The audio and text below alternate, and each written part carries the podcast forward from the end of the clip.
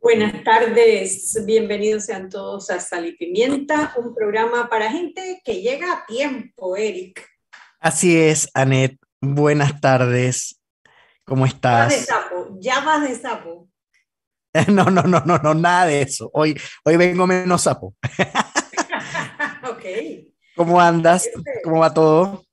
Bien, bien. Ha sido un buen lunes para arrancar la semana.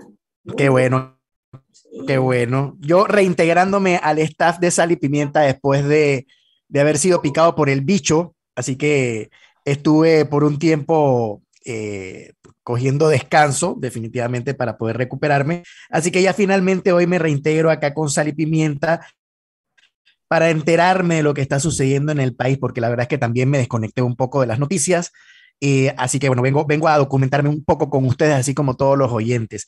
Antes de arrancar, tenemos que dar eh, paso a nuestros anunciantes. Terpel Voltex, la primera red de electrolineras de carga rápida que conectará al país de frontera a frontera. El futuro de movilidad eléctrica ya está en Panamá y se llama Terpel Voltex. Tener un auto eléctrico en Panamá ahora sí es una realidad con nuestra red de estaciones de carga rápida. Terpel Voltex electrolineras en tu camino. Cuéntame, ¿qué ha sucedido? ¿Dónde estamos? ¿Dónde estamos? A ver, bueno, primero, esta mañana eh, salió una noticia en el New York Times, uno de los principales periódicos a nivel mundial, eh, sobre el caso Pegasus. Eh, el caso Pegasus es mucho más grande que solamente el caso Pinchazos en Panamá y tiene que ver con con, por ejemplo, la muerte de un activista en Arabia Saudita, eh, decenas centenas, creo, de cientos de, de, activistas en México y otros países, e incluso temas en Estados Unidos. Bueno, en el New York Times hay un artículo que explica muy bien el tema del de el caso Pegasus. Y eh, lo que llama la atención cuando mencionan Panamá es que aseguran que diplomáticos estadounidenses informaron que en agosto del 2009 Martinelli trató de persuadirlos para que le entregaran un equipo de espionaje. Pero lo más serio es que mencionan una reunión con Benjamín Netanyahu, el presidente entonces, el primer ministro entonces de Israel, con Ricardo Martinelli, en donde Martinelli ofreció, según esta noticia, el voto de Panamá en la ONU para un tema de, los israelitas a cambio de que le vendieran este equipo de espionaje, que fue precisamente el equipo que se, que se mencionó en el caso Pinchazos. Habla de, la, de que posterior a la instalación de este sistema, el gobierno de Martinelli votó a favor de Israel incluso para oponerse a la decisión de las Naciones Unidas de mejorar el estatus de la delegación palestina. Eh, o sea, esto es un tema ya de alcance internacional que sale del caso Pinchazos, pero para entrar en un caso muchísimo más global y de mayor, eh, mayor trascendencia. Y nada más para despejar dudas, ¿me puedes repetir, por favor, el medio en el que apareció esta noticia? Esto aparece en el New York Times. El New York Times es el diario más importante de circulación en Estados Unidos. Ellos además han hecho su cambio digital y creo que son, si no el más exitoso, uno de los más exitosos a nivel mundial. Eh, un, diario que tiene años, tiene una tradición larguísima en eh, de enfrentar, bueno, el periodismo, ellos son referentes en el tema y bueno, quizás nuestro invitado de hoy nos pueda hablar un poquito más sobre eso, que es periodista precisamente, aunque viene a hablar de otro tema, O sea, o sea, o sea que, Anet, no estamos hablando de un medio local. No, no estamos hablando de, eh, eh, probable, probable, ni la prensa, ni mucho menos. Muy, muy, muy, muy difícilmente alguien esté aportando económicamente, alguien aquí panameño esté aportando al New York Times, salvo que se haya suscrito a, a la anualidad del New York Times, me imagino yo, ¿no? Eh, deep pockets, como dicen los gringos, ¿no? hago el comentario porque cada vez que aparece una noticia como esta, algunas personas y algunos medios intentan debatir ese, ese, e, e, esta, esta información utilizando el pretexto de que es un medio local, que es un medio manejado por los poderes económicos, por, es, el, es un medio utilizado, manejado, influenciado por ciertas personas que se oponen o que, o que son enemigos, no sé cómo llamarlo, son opositores al señor en cuestión. Entonces, lo importante es que la gente entienda de que es un medio internacional de alta credibilidad, que yo no creo que esté haciendo esto para congraciarse con alguien en particular y menos en este pedacito de tierra. Y segundo, eh, como tú mencionabas al inicio de la noticia, es algo que va mucho más allá de nuestras narices. O sea, nosotros lo que vemos acá y lo que gozamos y tripeamos y leemos todos los días es que si pincharon a Balbina y si pincharon a Michelle Doen y si pincharon a Álvaro Alvarado esto va muchísimo más allá de nuestro entendimiento. Y obviamente una persona aquí que tenía la capacidad, el poder y las influencias para poder hacerse ese equipo, intentó, bueno, no intentó, lo logró, eh, hacerse de ese equipo, sepa Dios con qué propósito y a costa de qué. O sea, estamos hablando de un voto a una decisión internacional que, Dios mío, quién sabe qué implicaciones pudo haber tenido a nivel mundial. Todo por tener la bendita máquina pinchadora. ¿Y con qué propósito? No Afectó definitivamente los intereses de Palestina, ¿no? Eh, que seguramente no estarán muy contentos con la noticia. El cierto, Hola, yo llegué, yo llegué. Oye, hola, hola, cariño. Buenas noches. No sean así, que uno a veces tiene contratiempo, loco. Oye, estoy buscando el artículo, estoy buscando el artículo porque esa acción de esa persona puede constituir un delito. Y eh, sería interesante que alguien se ocupara de poner el Señor. Yo siempre pienso en, en, Ernesto Cedeño, que, que hace las cosas perfectas. Iba a decir Ernesto, ¿y quién me paga? Pero bueno, esto es penal. El artículo es que pone en evidencia una, dice un amigo, una actuación sistemática por parte de Israel que sustenta el delito de, que se, del cual se acusó aquí a Ricardo Martinelli el artículo dice, quien esté encargado por el gobierno de la República para tratar asuntos de Panamá con un gobierno extranjero o con empresa extranjera y traicione su mandato de manera perjudicial para los intereses públicos, será sancionado con prisión de dos a seis años. Y yo creo que este delito le puede ser aplicable a quien resulte responsable. Bueno, ya lo declararon no culpable a él, Increíble, ¿no? Increíble. pero tú sabes que yo creo que esto va más allá. Bueno, primero que trasciende fronteras. Esto no tiene que ver con Panamá solamente. Estamos hablando de utilizar el poder eh, para beneficio personal y a cambio estás, estás comprometiendo el voto de un país en un tema muy, muy delicado en un organismo internacional. Eh, digo, habrá que traer a expertos internacionales para ver qué, qué, qué, alcance puede tener esta publicación del New York Times. Pero, pero, lo que sí deja en evidencia es que el mundo cada vez se le hace más pequeño, ¿no? Y bueno, podrá que en Panamá eh, se reúna con el marido de la jueza, meta una incapacidad chimba o haga un uso de, de un fuero penal electoral eh, recién adquirido, lo cierto es que en, cortes internacionales el tema se le está complicando, el tema se le está complicando. Y se Anet, y ahora que lo mencionas, ahora que lo mencionas, eh, ese voto que dio en su momento en, en, en, este tema de, internacional de la ONU y Palestina, Israel, o sea, eh, eh, si la gente le presta más atención a este detalle, ese voto representa el voto de todo un país. O sea, no, es el, no es el voto de una persona individual que dice, ay, es que a mí me parece que, y es que yo he leído tanto y he visto tantas películas. No, no, no, no, no. Ese voto representa a todo un país y uno no sabe qué repercusiones puede haber, sobre todo un tema tan delicado como es el conflicto árabe-israelí. Uno no tiene idea de en qué, en qué clase de locura nos podemos meter por un capricho de ese tamaño. O sea, qué, irresponsable. ¿y quién, votó por, ¿Y quién votó por Panamá?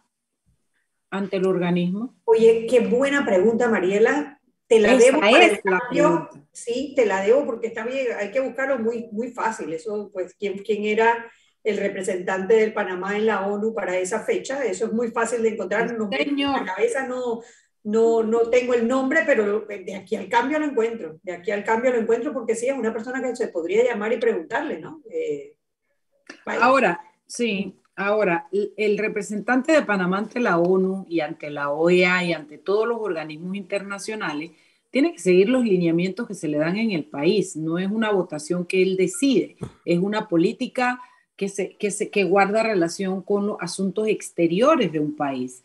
Entonces, ¿qué pasa?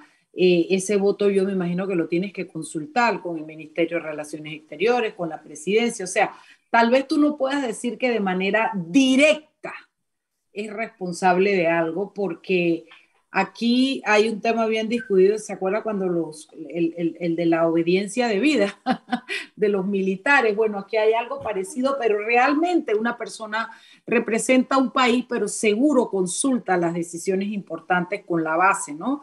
que debe ser el Ministerio de Relaciones Exteriores y este a su vez con, con, con, el Ejecutivo.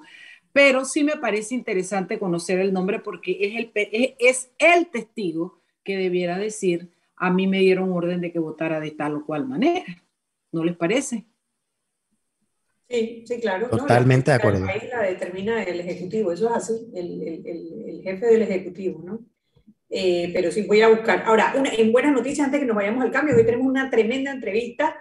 Eh, los diputados de la bancada independiente presentaron un proyecto de ley para eliminar el fuero penal electoral. Eso. Y como dice, voy a leer el tuit de Gabriel Silva, que la verdad que me gustó muchísimo. Dice, hoy miembros de la bancada independiente presentamos propuesta para eliminar el fuero penal electoral, herramienta que protege a los delincuentes debilita la democracia y no tiene sentido de ser. Viene el 2024 y merecemos elecciones en donde maleantes no sean candidatos. Chapó, Gabriel Silva, está firmado por Gabriel Silva, que es el proponente. Aquí veo a Edison Brose, Juan Diego y Raúl Fernández. Los cuatro de la bancada independiente firmaron el proyecto de ley presentado hoy en el Pleno el 31 de enero del 2022. Muy bien, muy bien. Qué bueno. Yo creo que sí, es una buena noticia que lo pidan, pero ay, Dios mío, el recorrido. Por algo se empieza, ¿no? Hay cuatro diputados que han puesto su firma en este documento y yo creo que merecen. Y el resultado es Ta, ta, ta, Vamos a ver, ahí es donde la ciudadanía tendría que presionar para hacer esto una realidad. Nadie me va a decir nada de mi nuevo equipo de iluminación. He invertido. Y este, este programa tiene que reconocerme esa inversión. bueno, hoy tenemos, después que la reconozcamos la inversión en un ritmo. No, pero digo, pero ¿está bien o no está bien? Muy bien, muy bien. Está bien, está muy bien. Eso es así. Creo que me estoy convirtiendo en una influencer. trata de ponerla un poquito más hacia el medio, nada más. Tienes una sombra. Media cara, media cara con sombra. Ah, ok, ok, ok. No puedo porque tengo el escritorio así pegado a la pared y la lámpara la tengo acá. Ah, ok, ok, ok. No pidan tanto, no pidan tanto que no pusieron ni un real. bueno, hoy, hoy vamos a hablar sobre el conflicto en Ucrania para ver si logramos entender qué es lo que está ocurriendo. Esto es un conflicto que tiene un impacto directo en Panamá.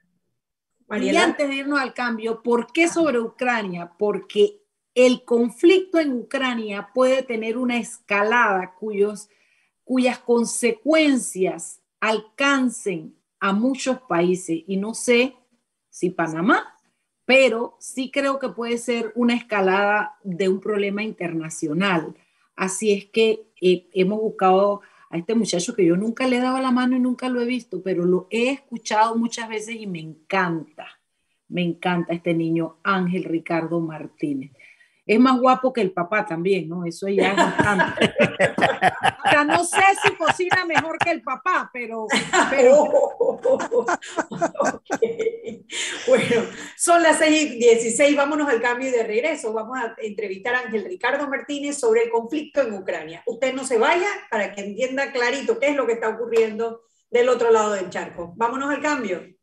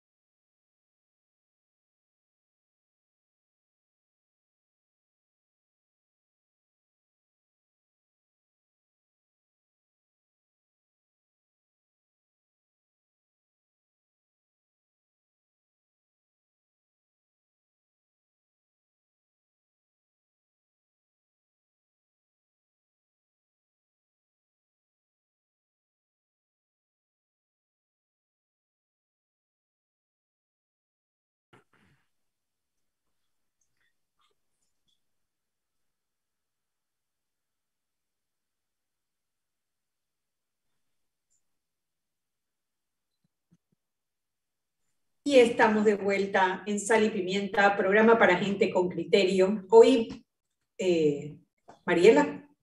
Yo, yo, yo, yo, ¿quién, ¿quién, tiene criterio, Mariela o Eric? Los, dos. pero trabajar él, dice. Exacto. si te cuidas, nos cuidamos todos. Recuerda seguir la guía de autocuidado cuando viajes en el metro.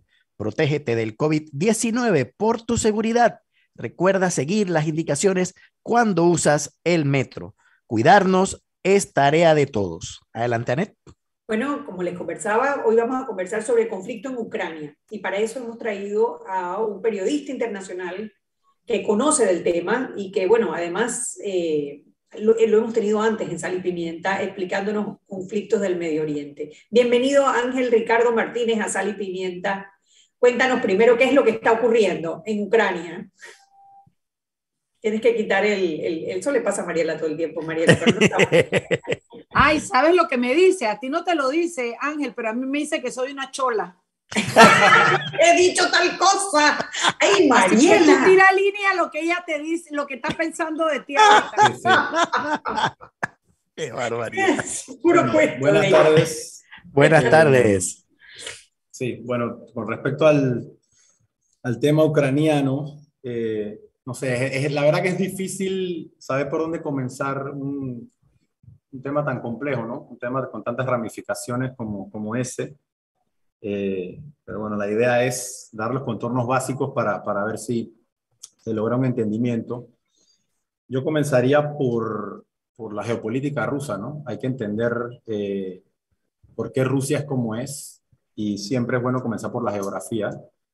Eh, Rusia es un país que lo que lo define geopolíticamente es una extrema inseguridad.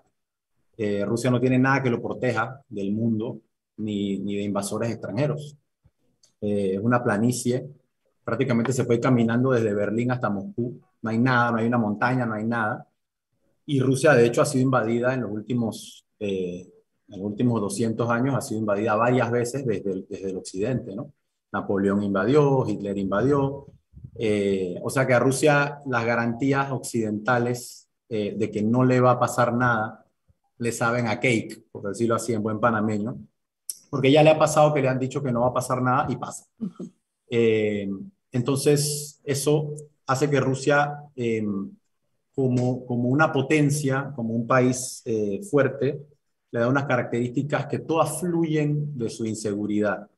Eh, la primera de esas es que tiene que expandirse porque tiene que poner mucha distancia entre el corazón, digamos, ruso, que es Moscú y San Petersburgo, y el resto del mundo.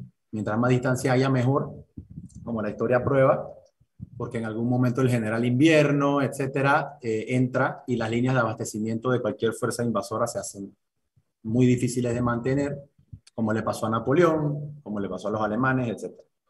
Entonces, eh, Rusia tiene que empujar hacia afuera y tiene algunas áreas críticas geográficas, como lo puede ser Europa del Este, como lo pueden ser los países bálticos, como lo puede ser Asia Central, como lo puede ser Ucrania en este caso, Bielorrusia, que son áreas que eh, Rusia prácticamente tiene que controlar sí o sí para poder sentirse segura geopolíticamente hablando.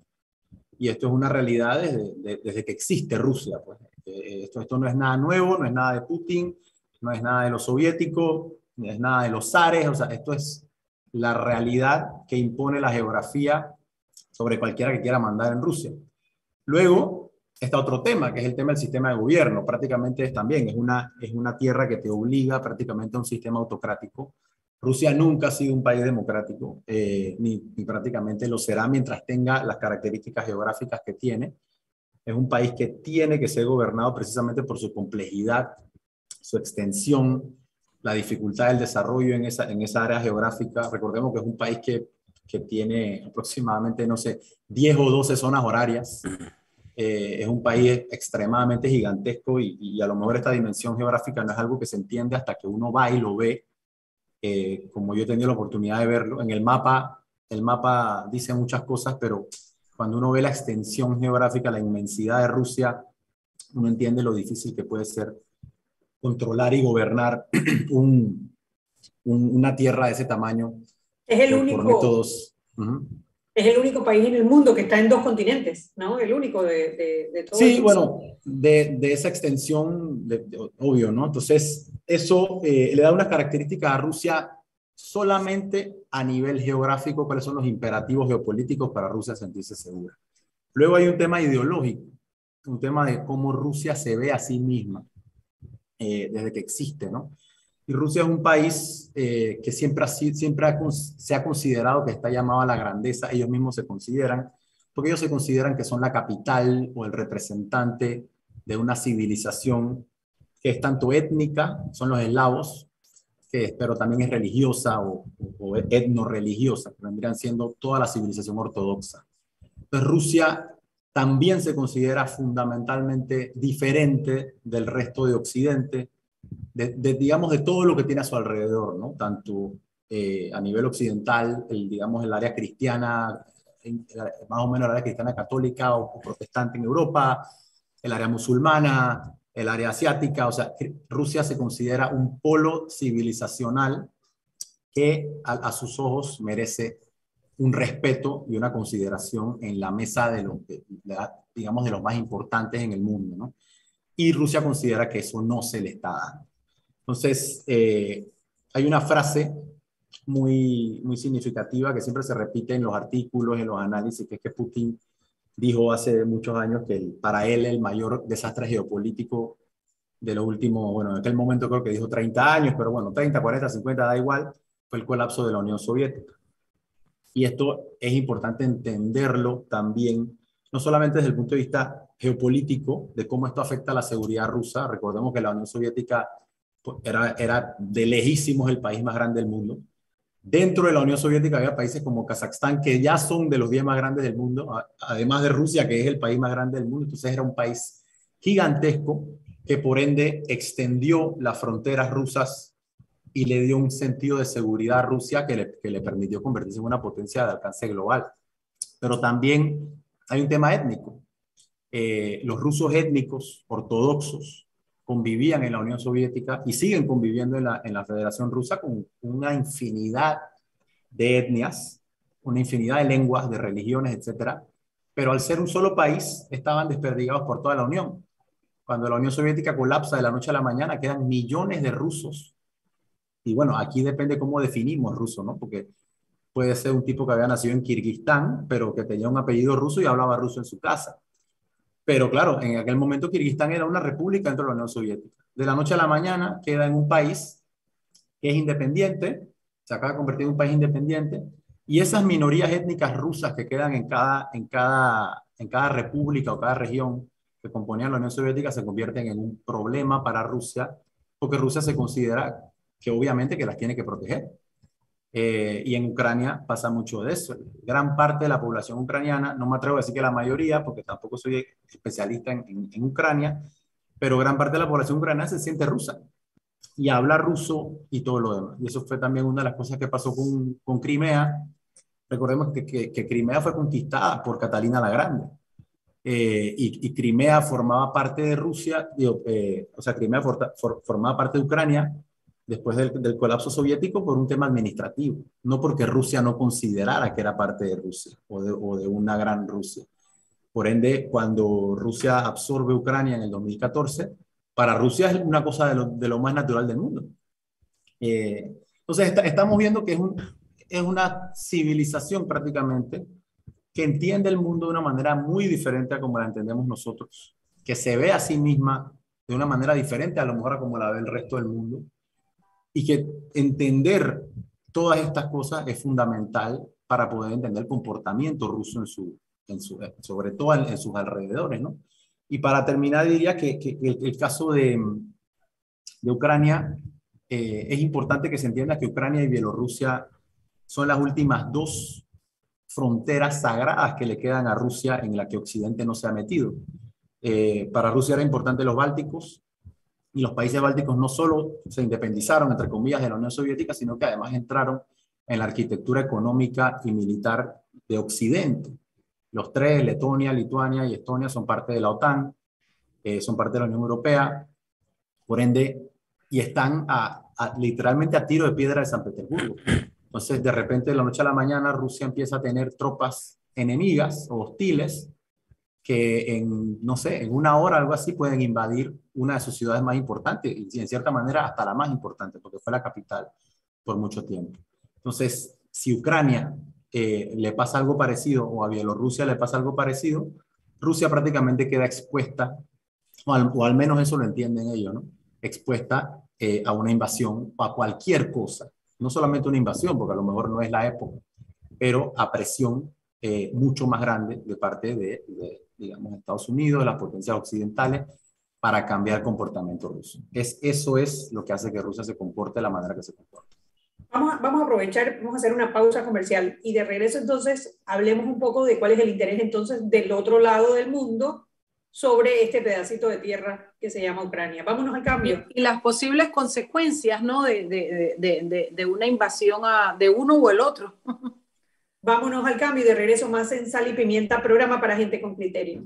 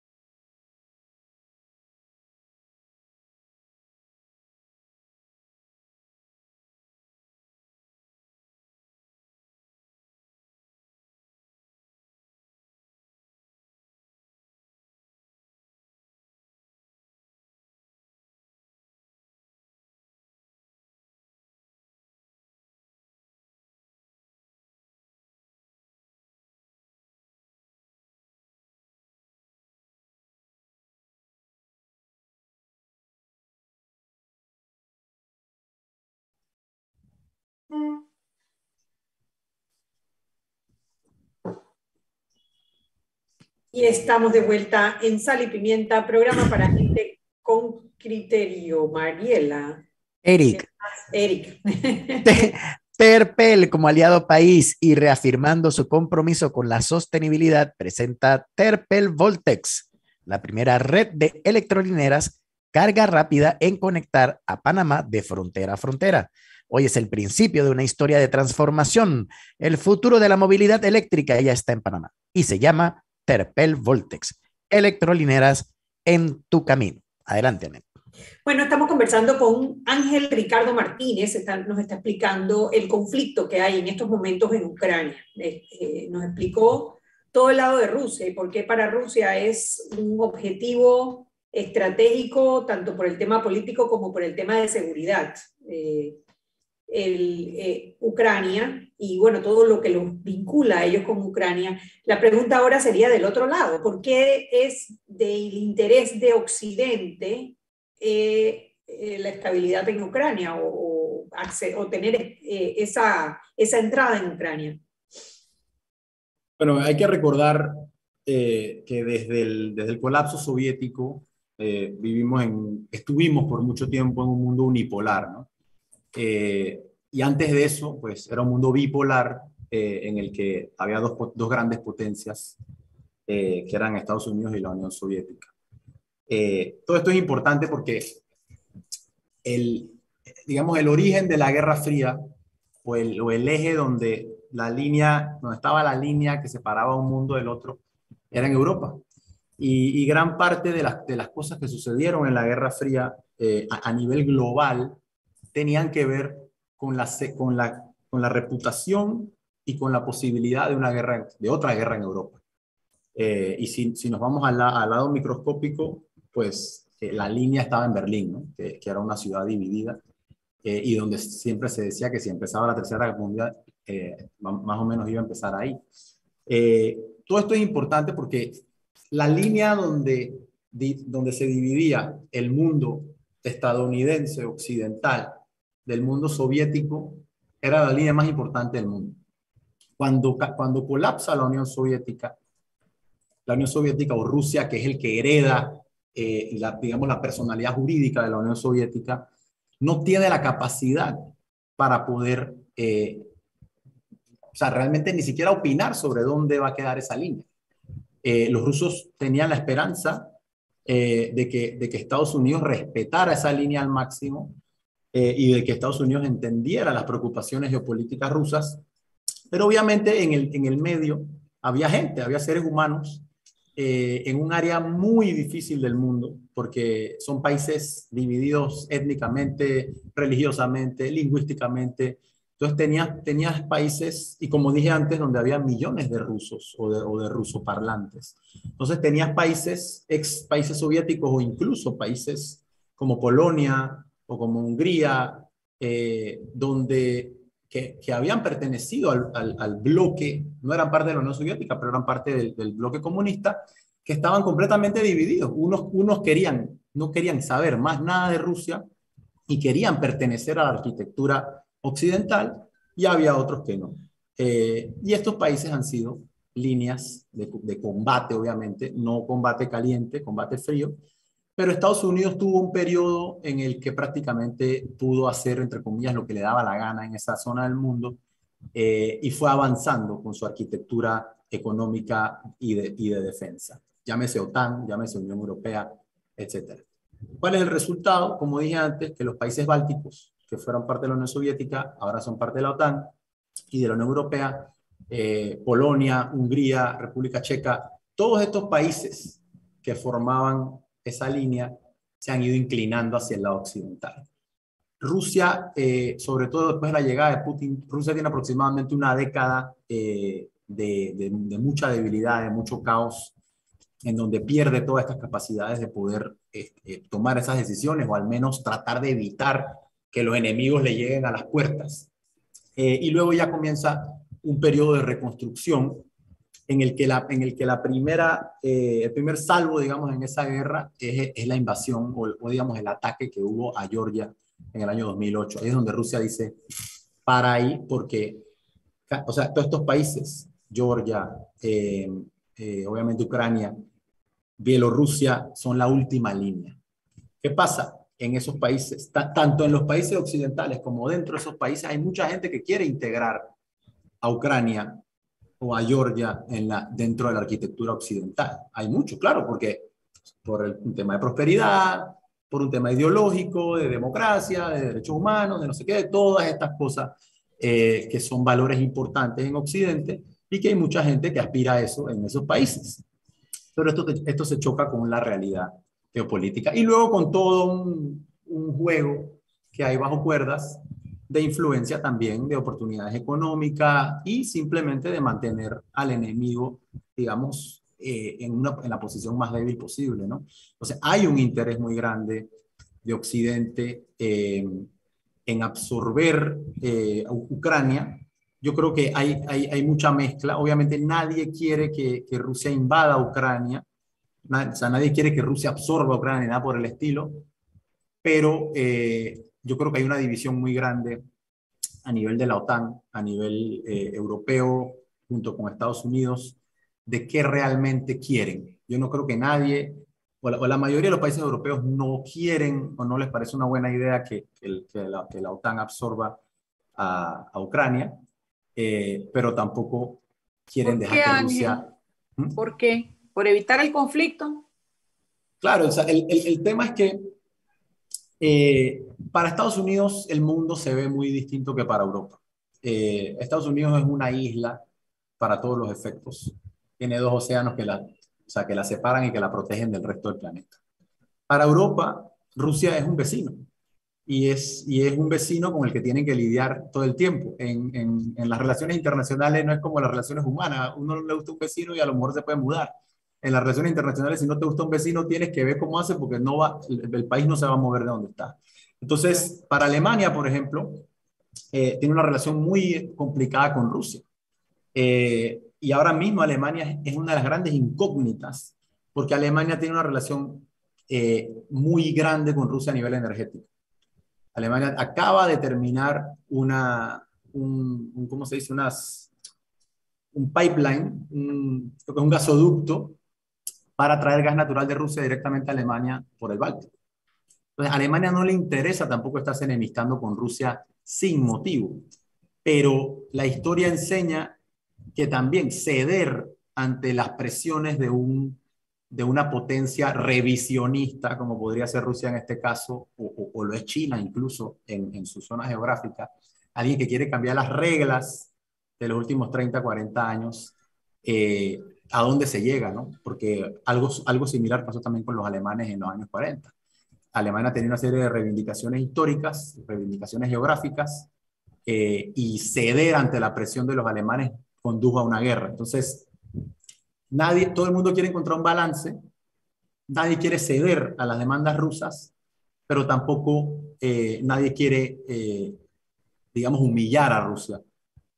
así que dónde se encuentra ese término medio es lo que nadie sabe explicar, porque además, otra cosa muy interesante es que los rusos, yo lo llevo estudiando mucho tiempo, los rusos son eh, la gente, yo, yo, diría que el gobierno más avanzado del mundo en cuanto a, en cuanto a la comunicación del siglo XXI.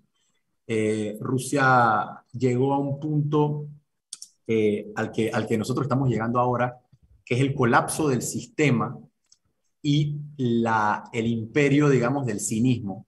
Cuando cae la Unión Soviética, eh, este era, un, este era un, sistema que llevaba setenta y pico de años y de repente cayó. Todo lo que era seguro, de repente ya no lo era. Y los rusos eh, entraron a una era en la que nunca se sabía lo que era verdad y, nunca, y, todo era posible. Nosotros ahora estamos entrando en eso como, como mundo occidental, porque ya la, la fe en los sistemas políticos cada vez es menor, la fe en la clase política cada vez es menor. Rusia ya, está allá hace 30 años.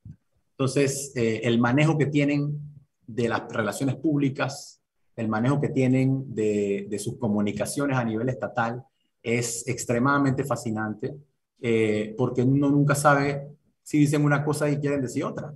Y de hecho, la gran pregunta con todo esto es, nadie sabe qué está pensando Putin.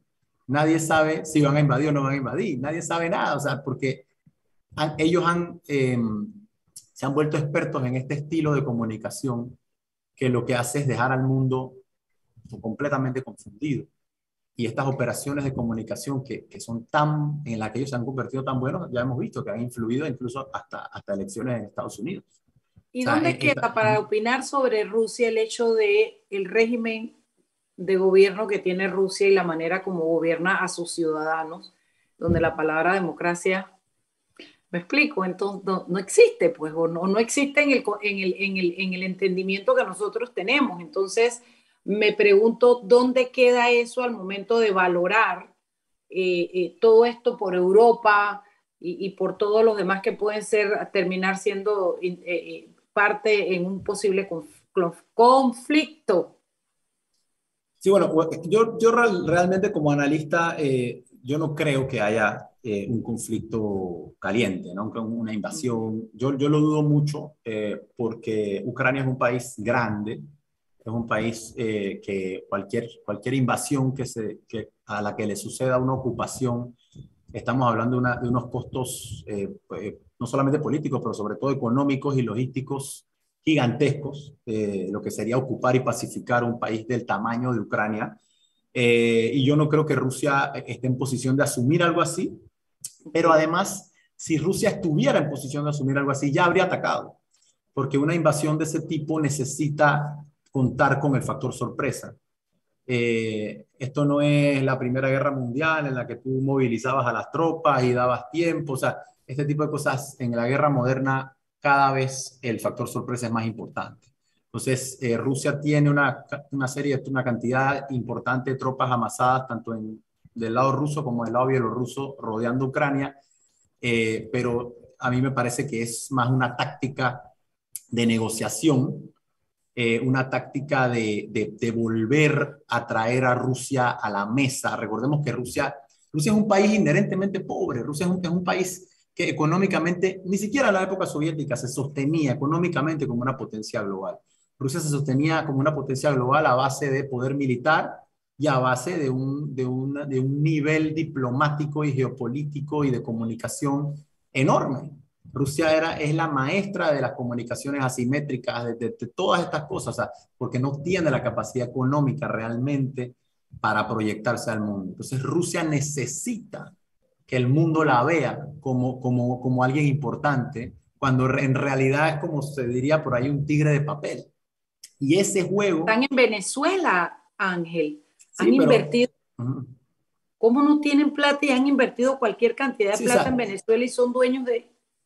Sí, pero no, no controlan políticamente. O sea, e, están, hay una presencia, por supuesto, pero no, no es una presencia convencional. Entonces, Rusia es el maestro de parecer mucho más importante de lo que es. Eso es, una, eso es una de las grandes fortalezas rusas. Y ellos han sabido muy bien explotar sus fortalezas, esconder sus debilidades. Y claro, tienen un, tienen un asiento permanente en el Consejo de Seguridad de la ONU, tienen una esfera de influencia entre la que está Ucrania, que aspiran a que Estados Unidos respete, y sobre todo, que yo creo que es la parte más importante aquí, más allá de lo que pase o no pase en el día a día, estamos viviendo un momento en el que todo lo que, todo lo que conocíamos en los últimos, digamos, los últimos 40 años, digamos, los últimos 5 o 10 años de, ya de, la decadencia soviética, más los últimos años, más los últimos 30 años desde que colapsó y que Estados Unidos quedó sola en el mundo, todo eso está cambiando y, y profundamente. Y nosotros, todos los que estamos aquí, que hemos pasado o la totalidad o gran parte de nuestra vida pensando que el mundo era así, que nunca iba a cambiar, ahora estamos intentando entender qué clase de mundo se viene, porque este es un mundo en el que países como Rusia o como China, hace 30 años, en 1990, ni figuraban en, en, la cancha mundial, en donde, donde, juegan los verdaderos, donde, donde juegan los verdaderos jugadores. Ahora son cada vez más importantes. Rusia no, no, le llega ni a los talones, ni a, ni a, China ni a Estados Unidos, por supuesto, en poder económico, pero geopolíticamente se ha reconstruido. Y la Rusia de hoy es mucho más fuerte que la Rusia del 2008, y la Rusia del 2008, cuando invadió Georgia, es mucho más fuerte que la Rusia de 1990 o del 2000, cuando Putin llegó a la presidencia. Y la China de hoy es, es 10.000 veces más fuerte que la China de 1990. Entonces, ese mundo, ese cuestionamiento, obviamente, estas potencias al, al, al fortalecerse, quieren cambiar las reglas del juego. Porque las reglas del juego a nosotros nos parecerán mejores o peores, pero las diseñó un país que se llama Estados Unidos y las garantiza un país que se llama Estados Unidos. A medida, el poder es relativo, a medida que potencias que antes no tenían poder van amasando poder, el, el poder relativo de Estados Unidos cae.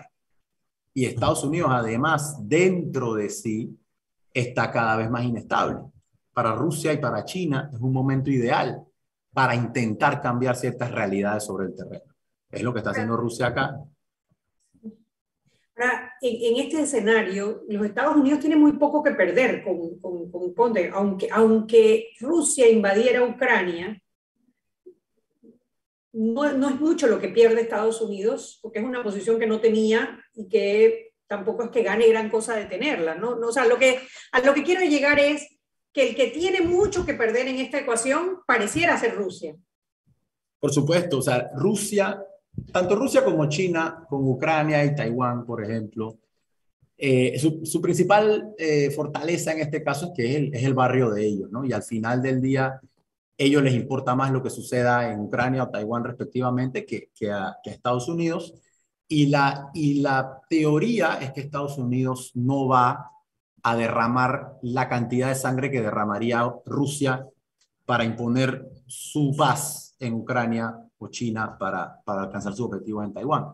Pero esto, esto, esto es la lógica de, de la geopolítica siempre, o sea, es lo mismo que pasó en Vietnam qué tan dispuesto estaba Estados Unidos a derramar sangre estadounidense en Vietnam para mantener intacta su credibilidad en Europa. Y al final salió la bruja. Sí, y, al final se metieron porque no, o sea, todo el mundo sabía que Estados Unidos no se le había perdido nada en Vietnam. Pero es que si dice, si dejamos que Vietnam, que, que Vietnam caiga, ¿qué van a pensar los alemanes? O sea, que, o, sea que la posición de Estados Unidos cuando, cuando Joe Biden sale y dice que si ellos invaden, que si los rusos invaden, eh, eh iba, iban a tener algún, algunas consecuencias.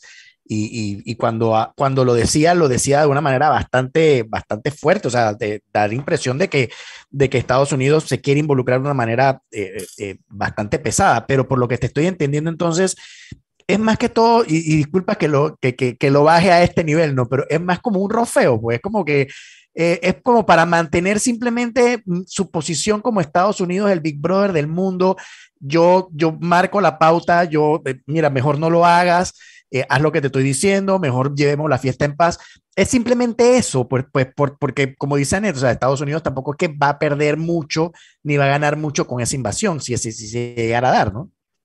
Es que es muy difícil de saber porque eh, recordemos que el, que el, mundo que Estados Unidos construyó después de la Segunda Guerra Mundial y después del colapso soviético eh, es un mundo basado en alianzas y es un mundo basado en la credibilidad estadounidense. Uh -huh. Es un mundo basado en la, en la certeza de que Estados Unidos va a defender el orden que ellos mismos diseñaron. Entonces, eh, si esa certeza está en cuestión, puede ser que el, que el castillo de naipes se venga abajo. Eso, era, eso era la lógica de la Guerra Fría, pero sigue siendo la lógica hoy en día. O sea, si, si Estados Unidos permite que se cuestione o que, otra, que otra potencia imponga su ley, que haya, digamos, un resurgimiento ruso en Europa del Este y Estados Unidos no hace nada, obviamente pierde credibilidad. Entonces, si ya, vamos a suponer que, que o sea, ni siquiera hablando de una invasión, que, que Estados Unidos le dijera a Rusia, ok, mira, te prometo, vamos a hacer un tratado, y Ucrania nunca va a ser parte de la OTAN. Ucrania se va a mantener neutral, lo que sea. Ya eso pone nervioso a, lo, a los que le siguen hacia Occidente. Ya se pone nervioso, yo qué sé, a los rumanos, a los húngaros, a los polacos, etcétera, porque bueno, ya dices, y ahora el siguiente soy yo en el dominó. Entonces, claro. eh, ¿dónde se encuentra ese, ese, ese balance entre sí te voy a proteger, pero tampoco me quiero meter en una guerra con los rusos en la que todos vamos a perder? E, e, es el arte de la diplomacia, ¿no? Y es el arte de, de encontrar ese, ese término medio, esa paz eh, difícil y esa paz incómoda, pero que es la que previene que haya desastres más grandes. Es, esa es la realidad. Y eso es lo que afecta a Panamá también. O sea, nosotros tenemos que entender que, que, que nuestro país es un país que existe y, y, y, cuando prospera, prospera en lo más profundo del orden, del orden americano. Nosotros nosotros somos parte de, de, un, de un, de un digamos, un, de un barrio que, que, es, que es el patio trasero de Estados Unidos. O sea, es, es, la realidad. O sea, nosotros, nosotros existimos en el Caribe y el Caribe es un lago estadounidense. Como, como el Mediterráneo fue un lago romano hace dos mil años, el Caribe es un lago estadounidense. Y, y, y, el, y es tal así que, que, Estados Unidos ni siquiera necesita eh, gra grandes partes de su armada para defenderlo. Con la Guardia Costera de su propio país se, basta. Porque la, y, y, es así. Entonces, nosotros, cualquier, eh, cualquier terremoto internacional que ponga en cuestión las reglas estadounidenses del juego, a nosotros nos viene mal. Porque nosotros usamos la moneda estadounidense, nosotros existimos dentro de la arquitectura de seguridad estadounidense, nuestro principal aliado de seguridad, nuestro principal aliado diplomático, etcétera. Y cualquier, eh, cualquier terremoto que ponga ese orden en cuestión, a nosotros nos afecta de manera negativa. Ahora, nos afecta de manera negativa porque también nosotros solamente existimos y solamente entendemos, hemos construido nuestra economía, todo alrededor de la prosperidad estadounidense. Si tuviéramos a lo mejor otro tipo de pensamiento geopolítico, podríamos a lo mejor estar más preparados y tenemos que estar más preparados porque estos terremotos vienen tarde o temprano. O sea, eh, el momento, todo el mundo está de acuerdo eh, en que el momento unipolar pasó. Y, y, yo incluso agregaría que en cierta manera Estados Unidos lo desperdició porque gran parte de ese momento unipolar desde, desde la caída de la Unión Soviética hasta acá, o el 80% prácticamente desde, desde, el año, desde el 2001 hasta acá, Estados Unidos lo ha desperdiciado en guerras contra el terrorismo en, en Medio Oriente, eh, donde, donde, ha invertido una cantidad increíble de, de, recursos humanos, económicos y de todo que podía haber usado para, para afianzar eh, estas reglas del juego que le interesaban. ¿no? Eh, y, y, y se, se le ha pasado digamos, cazando fantasmas en, en Afganistán, en Irak, en todos lados, y, y ahora, 30 años después, eh, se encuentra con que países como Rusia, China, son cada vez más fuertes, se han fortalecido, mientras Estados Unidos andaba buscando, yo no sé a quién, eh, en estos países. Amorra, pelea por allá. Eh, y ahora se encuentra con la realidad de que, de que, de que Rusia le está, digamos, le está desafiando en Europa del Este, China la está desafiando en el, en el mar de China con Taiwán y ahora necesita ponerse las pilas porque esos cuestionamientos al orden internacional estadounidense causan dudas en sus aliados y por ende debilitan, eh, digamos, la posición estadounidense en el mundo. Gracias, Ángel. Gracias por acompañarnos. Hoy nos vamos un poquito más claro. Creo que tendríamos que tener varios programas para poder entender a fondo el problema, pero sí una perspectiva más amplia. Eh, y bueno, a ver cómo, cómo, cómo, avanza el tema. Esperemos que esto no termine en un conflicto armado, que no le conviene a, a nadie. Más y enriquecedor, a mí que me gusta tanto la historia, la verdad es que entender, por ejemplo, me queda tan claro ahora por qué el papel de Rusia, por qué la necesidad de Rusia, y además me deja dormir tranquila, que no va a escalar, y que sí. además pareciera sí. yo. con esta explicación. No, no, sí, pero tiene toda la lógica, sí, tiene toda la lógica del mundo, o sea, es, es un tema más de negociación y, y de política, claro. ¿no? Tenemos que hacer un cambio comercial último, nos despedimos de Ángel dándole las gracias y al regreso, Mariela, paga la cuenta rapidito. Vámonos al cambio. Gracias Ángel, que, que se repita pronto. Chao Ángel, cuídate. Chao. Bye. Gracias.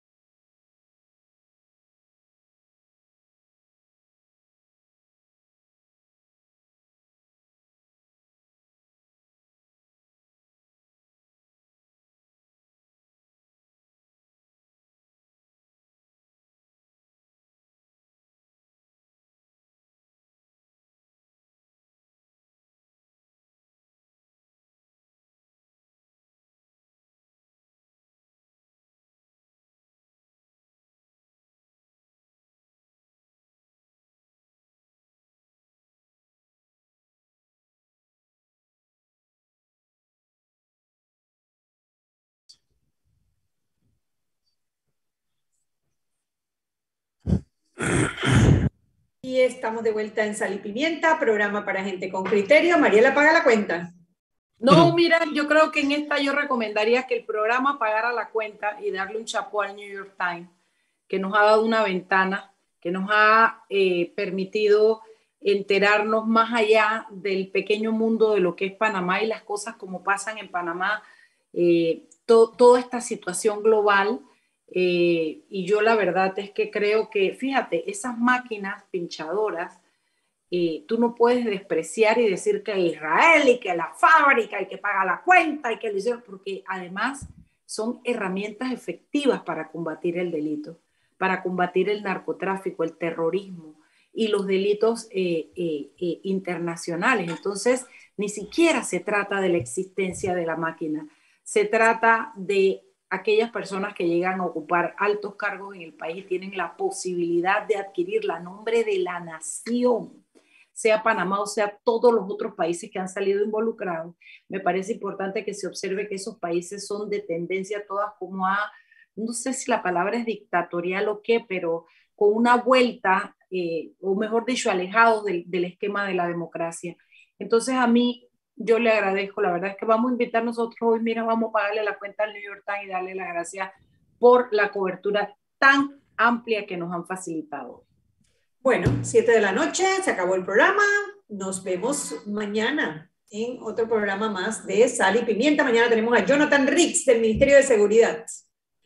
Él va a hablar sobre, eh, sobre la cállate la boca, sobre la cosa El plan eh, contra el crimen. El plan contra el, el crimen. plan. La política Eso, aquello, aquello. Eso. Mariana lo hizo como con señas, pero eso en radio como que no Exacto, exacto. Bueno, nos vemos mañana. No sé, lo que pasa es que mi nuevo equipo de iluminación a veces Ay, me Dios. Chao. Chao. Hasta mañana, cuídense. Chao. Bye.